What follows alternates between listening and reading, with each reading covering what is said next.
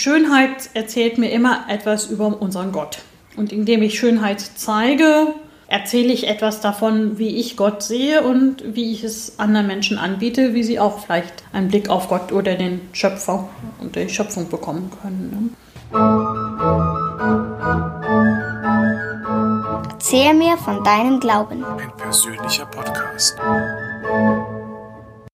Herzlich willkommen zu einer neuen Episode meines Podcasts über persönliche Glaubenserfahrungen. Mein Name ist Markus Bartelt und ich habe diesmal mein Mikrofon eingepackt und bin zu einer Person gefahren, die nicht nur als pastorale Mitarbeiterin sich aktiv in die Gemeinde einbringt, sondern die sich als Nerdin auch Gedanken darüber macht, wie Glaube in die digitale Welt transportiert werden kann. Heute sitze ich bei Elaine Rudolfi. Und äh, Elaine Rudolfi ist Seelsorgerin, zum einen aber nicht nur. Was sie alles ist, das erzählt sie am besten selbst ganz kurz. Ich bin zunächst mal von ganzem Herzen Theologin.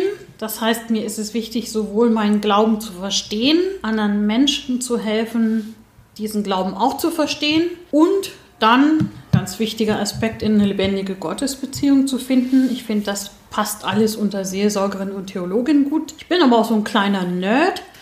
Also ich habe mein Leben lang schon gerne mit Computern herumgespielt. Ich habe meine erste Webseite 1985 gebaut und bin da auch immer am Ball geblieben. Das heißt, jetzt gehört zu meinem theologischen Interesse vor allem dazu, wie sind wir als Kirche und auch als einzelne Glaubende in den digitalen Lebenswelten von Menschen präsent. Also ansprechbar, aber eben auch theologisch verantwortet und so, weil ich glaube, da flattert auch viel Mist rum und viele Menschen können das auch gar nicht gut einschätzen, wenn ihnen digitales Angebot gemacht wird. Wo kommt das her? Und ich habe ein rechtes Interesse dran, also an Qualität im Netz zu arbeiten. Aber das Thema Glaube ist ein ganz wesentlicher Bestandteil deines Alltages. Ja klar, das ist die Triebkraft par excellence für mich. Also äh, wenn ich nicht meinen würde, dass ich vom Reich Gottes erzählen sollte und Menschen mit diesem Gott in Kontakt bringen sollte, weil das echt lebensfördernd ist, dann würde ich das nicht machen. Nee. Das führt nahtlos gleich zur ersten Frage, die wir immer haben, nämlich wie ist denn der Glaube zu dir gekommen oder wie bist du zum Glauben gekommen? Ha, wenn ich das wüsste.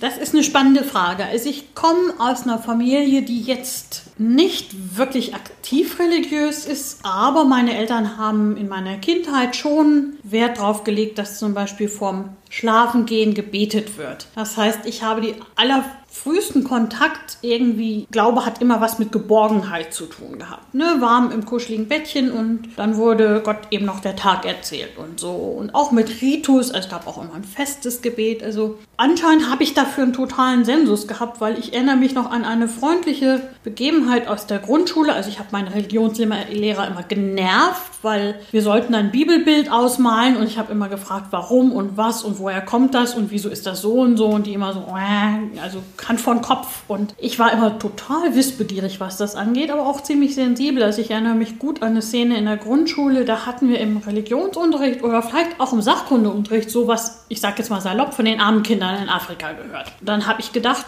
du musst was tun, aber was macht man, wenn man nicht so richtig ein Handlungsfeld hat? Also ich habe dann beschlossen, ich brauche nachts meine große Bettdecke nicht mehr, ich schlafe unterm Kissen, weil die Bettdecke könnte ja jemand dringender brauchen. Also das ist völlig unreflektiert gewesen, aber das sind so Berührungspunkte, von denen ich einfach nicht weiß, woher es herkommt. Ich weiß auch nicht, woher meine Neugier auf Glauben herkommt. Und ja, ich bin immer jemand, der gern verstehen will und Fragen ohne Ende stellen kann. Und dann habe ich natürlich irgendwie das Glück gehabt, dass ich zum einen, also zumindest mal im Gymnasium auch Religionslehrerinnen und Lehrer hatte, die sich über so eine Schülerin gefreut haben also die das dann auch gefördert haben, äh, Fragen zu stellen und Sachen breit auch anzuschauen. Also auch was Glaubenswissens Wissen angeht. Also ähm, ich finde auch, wir müssen alles über unseren Glauben erstmal wissen, was wir wissen können. Dann sind wir sprachfähig. Und dann bin ich halt in die jesuitische Jugendarbeit hineingeraten. Das war dann der Intellekt wurde angesprochen und befriedigt, aber es war immer auch mit völlig äh,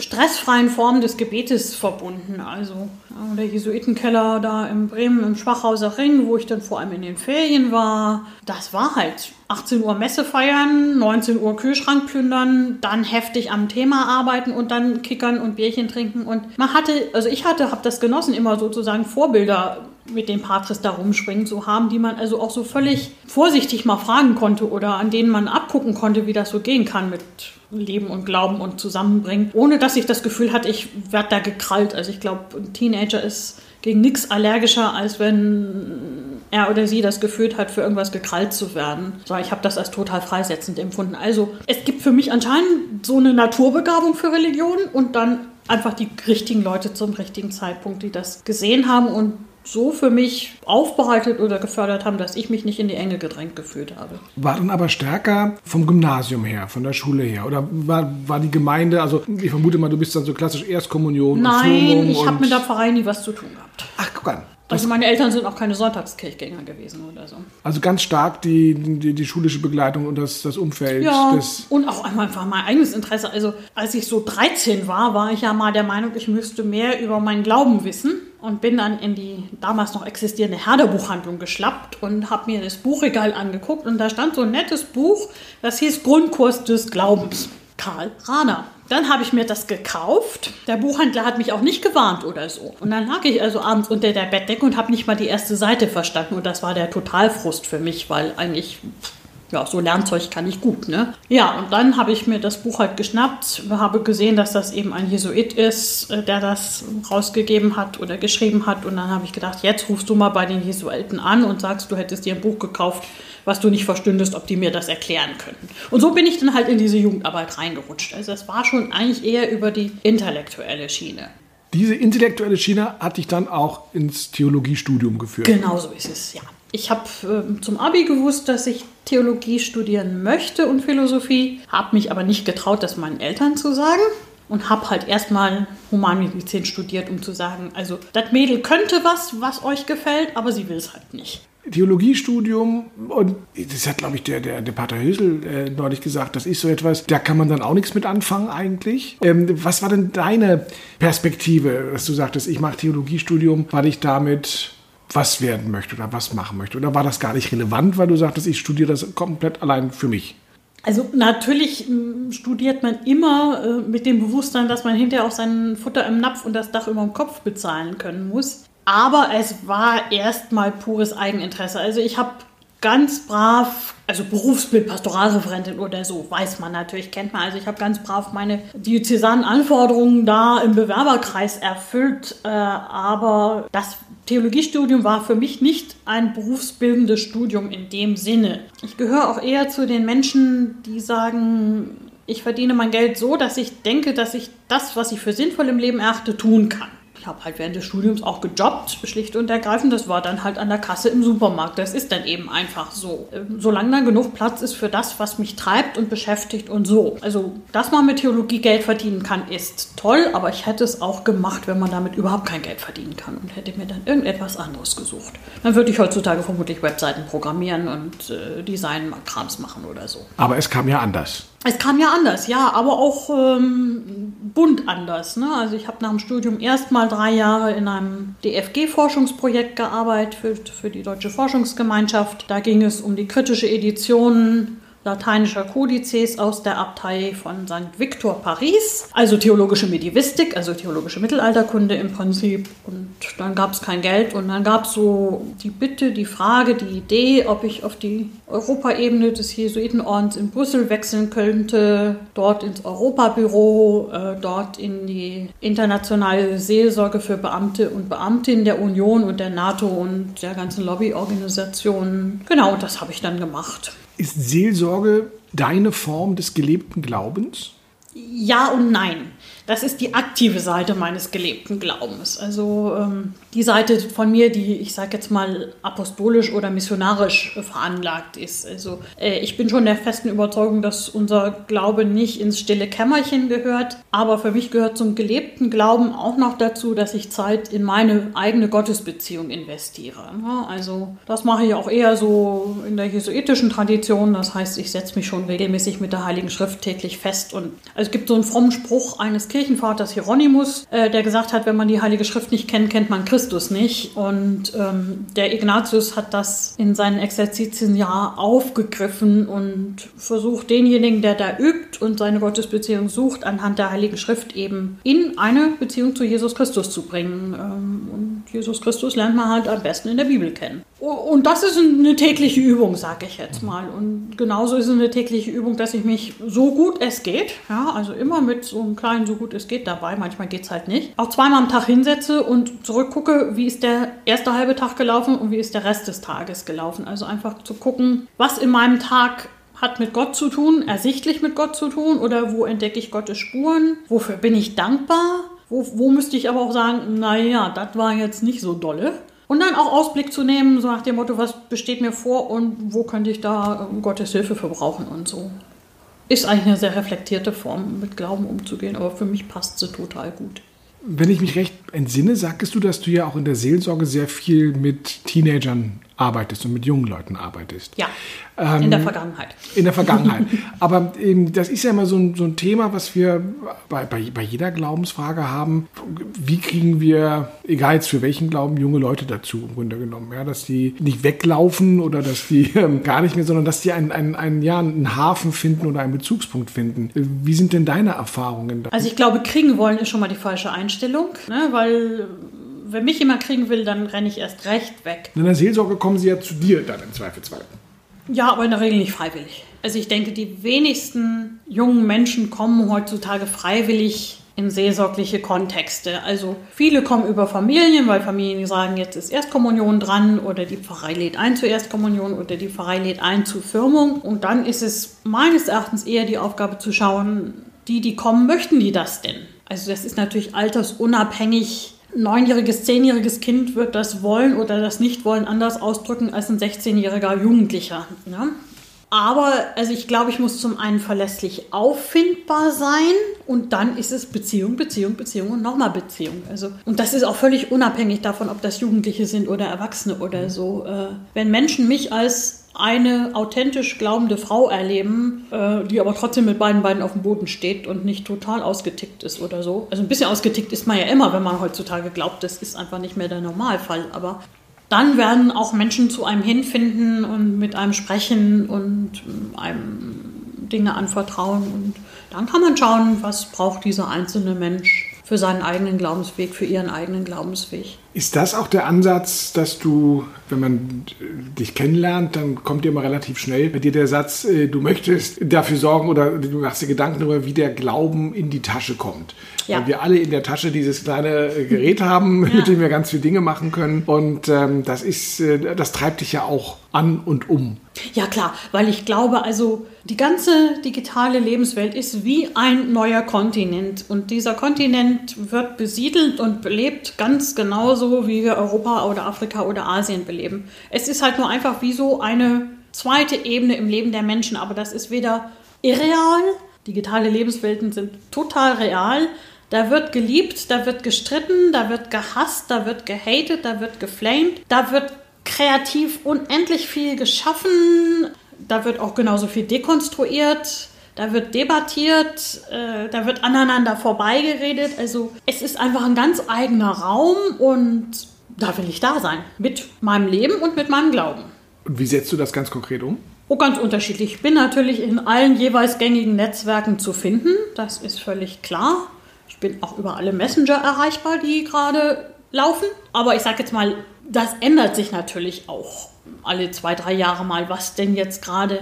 Und es ist ja auch ganz zielgruppenabhängig, in welchem sozialen Netzwerk ich welche Altersgruppe oder welche Interessensgruppe erreiche oder so. Ne? Und das ist ja auch nicht nur eine fromme Sache. Natürlich mache ich auf Instagram oder so mal frommes Zeug. Aber ich äh, arbeite halt so hobbytechnisch ein bisschen bei WordPress mit. Das ist ja so ein Open Source Content Management System und bin da auch in der Community aktiv immer mal wieder da verschweige ich auch nicht, dass ich Theologin bin. Und dann gibt es halt so die lebensgeschichtlichen Gespräche abends, nachdem man hart an irgendwelchem Code rumgearbeitet hat oder sonst was. Also ich finde, Kirche darf sich nicht als Sonderwelt verstehen, sondern ich bin mit all meinen Interessen immer Kirche und das in den unterschiedlichsten Bezügen. Ich selber bin ja auch in den sozialen Netzwerken relativ viel unterwegs, deswegen ähm, hake ich hier noch mal kurz nach. Ja, klar. Ähm, weil ich weiß ja, was du postest, ich kenne ja deinen dein Instagram-Account zum Beispiel, aber wie kommuniziert man Glauben in den sozialen Netzwerken? Weil, dass man jetzt Kirchen fotografiert, mhm. ist natürlich jetzt das Naheliegende und damit auch das Welcheste, ja, sondern äh, wie kann das transportiert werden? zu etwas doch Abstraktes, wie kann man das konkretisieren? Also ich glaube, man kann eigentlich immer nur und das ist aber eine sehr christliche Prämisse, ein bisschen davon erzählen, was mir die Schöpfung über meinen Schöpfer erzählt. Schönheit erzählt mir immer etwas über unseren Gott. Und indem ich Schönheit zeige oder partiell auch, ne, wie sonntags explizit einen Teil des Sonntagsevangeliums aufgreife oder so, erzähle ich etwas davon, wie ich Gott sehe und wie ich es anderen Menschen anbiete, wie sie auch vielleicht einen Blick auf Gott oder den Schöpfer und die Schöpfung bekommen können. Ne? Das sind ja einfach diese äh, niederschwelligsten Formate mhm. oder so. Also andere Formate gehen dann ja hin bis zu Online-Exerzitien und so, also wo Menschen einen individuell begleiteten Weg gehen, ohne dass man sich jetzt vor Ort trifft oder so. Das ist ja eine totale Bandbreite an dem, was möglich ist. Ja. Du sprachst gerade von, von der Schönheit und es gibt doch bestimmt auch Momente des Zweifelns und der Krise. Ich glaube, kein Tag ohne, aber. wie, oder was sind das für Glaubenskrisen und, und wie gehst du mit denen um und was machen die mit deinem Glauben? Also ich würde mal vermuten, nahezu jede Glaubenskrise lässt sich auf das zurückführen, was in der Fachsprache Theodizee-Frage genannt wird. Also die Frage, wenn ich glaube, dass Gott gut ist und uns gut will, unser Heil will, warum kann dann XYZ passieren? Also das kann hingehen, warum kommen in einem Tsunami 600.000 Leute um? Bis hin zu, warum zofft sich unsere Kirche über Fragen, die in der säkularen Welt längst gelöst sind. Ja, also da ist ja auch wieder die ganze Bandbreite da. Aber ich glaube, jeder Zweifel ist immer eine Spielart dieser Frage, warum kann ein Gott, der Gutes will, so einen Zustand zulassen? Die Antwort liegt fast immer darin, er hat uns als freie Menschen geschaffen.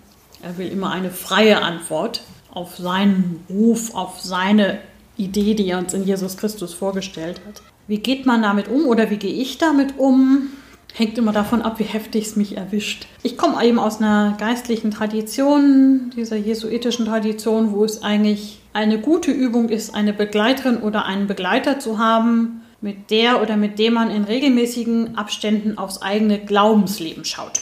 Und das hilft aus dem einfachen Grunde, weil man zum einen jemanden hat, der so sehr solidarisch an der Seite steht, der aber oder die auch einfach gut einsortieren kann, dass so das, was an eigenen Zweifel super groß erscheinen könnte, im Gesamt vielleicht auch nicht so groß ist. Dazu hilft natürlich auch immer mal die, die Heiligen unserer Kirche anzugucken, äh, wie die so durch ihre Krisen gekommen sind. Also ich glaube, Krise ist ein ganz normaler Modus des Christseins. Davon darf man sich auch nicht bange machen lassen. Es geht schon darum, mich zu fragen oder auch, auch gut dafür zu sorgen, was brauche ich denn, um mich in Gott zu verwurzeln. Also Krise ist eigentlich immer ein Anlass, nicht den Baum abzuhacken, sondern eher die Wurzeln tiefer sprießen zu lassen und sich dann eben auch partiell zu fragen, was brauche ich denn, damit mein Wurzelwerk gut wachsen kann. Und ich glaube, eine total wichtige Haltung in allen Krisen, egal ob klein oder groß ist, sich zu fragen, wofür bin ich denn heute dankbar.